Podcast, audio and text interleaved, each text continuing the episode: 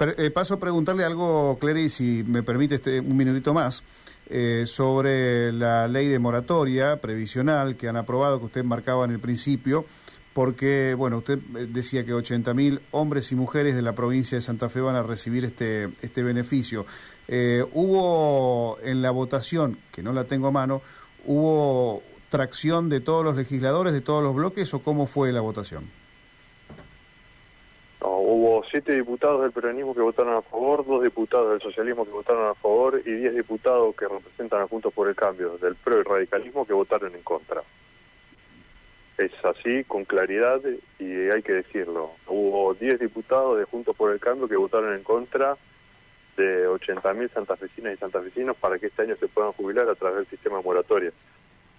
Pero no solo son 80.000, también en esa votación que votan en contra terminan votando en contra de todos los jubilados de nuestra provincia de Santa Fe, porque si esta ley no salía, por eso peleamos tanto para que salga, por eso insistimos, dialogamos y buscamos que salga esta ley.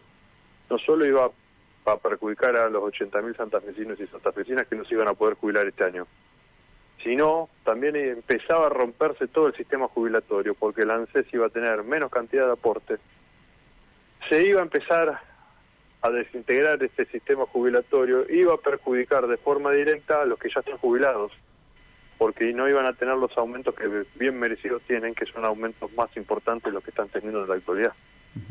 ¿Por qué digo esto? Porque cómo se nutre el ANSES para poder pagar las jubilaciones. Se nutre de recaudación y actividad económica del Estado Nacional, que es el pago de impuestos de todos y todas, y el otro 50% es de aportes de trabajadores activos, o en este caso, con la moratoria, de aportes de las personas que debían los aportes. Entonces, si no estaba esta ley, se desintegraba el sistema jubilatorio, pero ahora como está la ley, se fortalece el sistema jubilatorio y va a beneficiar a los que pueden inscribirse en la moratoria y también a los que ya están jubilados, que al haber mayor cantidad de aportes en, los aumentos trimestrales, va a seguramente tener mayor aumento de su jubilación. Eh, Marcos, le, le, pregunto en este año electoral, eh, ¿quién cree usted dentro de su espacio que tiene que ser el candidato a presidente o presidenta? Nosotros estamos convencidos que la que representa la defensa de los intereses de los argentinos y argentinas es Cristina. Y por supuesto que hay una mesa política en el frente de todos en donde se terminará de delinear no solo el proceso electoral, sino también, por supuesto, las acciones que tengan que tener para tener un mejor gobierno. Mm. Eh, ¿Cree que va a haber un debate arduo dentro del espacio?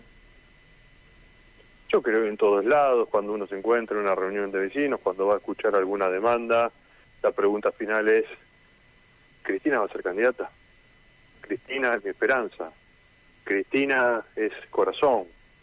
Cristina sabe que defiende una política de Estado, pero asimismo te cobija tomando las decisiones.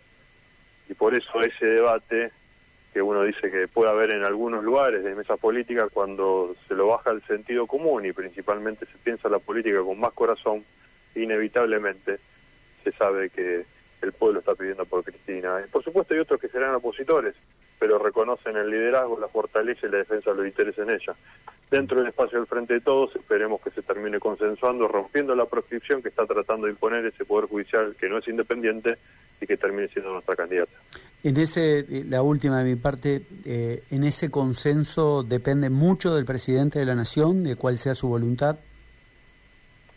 Sería muy importante desde mi humilde punto de vista que el presidente le pida a Cristina que sea la candidata. Bien, Marcos, queremos agradecerle estos minutos. Lo ha escuchado gran parte de la provincia de Santa Fe. Le agradecemos, diputado. Muy amable. No, por favor, a disposición. Y por último, muy contento en el día de ayer que logramos sancionar esta ley de moratoria que va a permitir que 80.000 santafesinos y santafesinas se jubilen, que va a permitir que haya una mejor recaudación para aumentar las jubilaciones de los que ya están jubilados.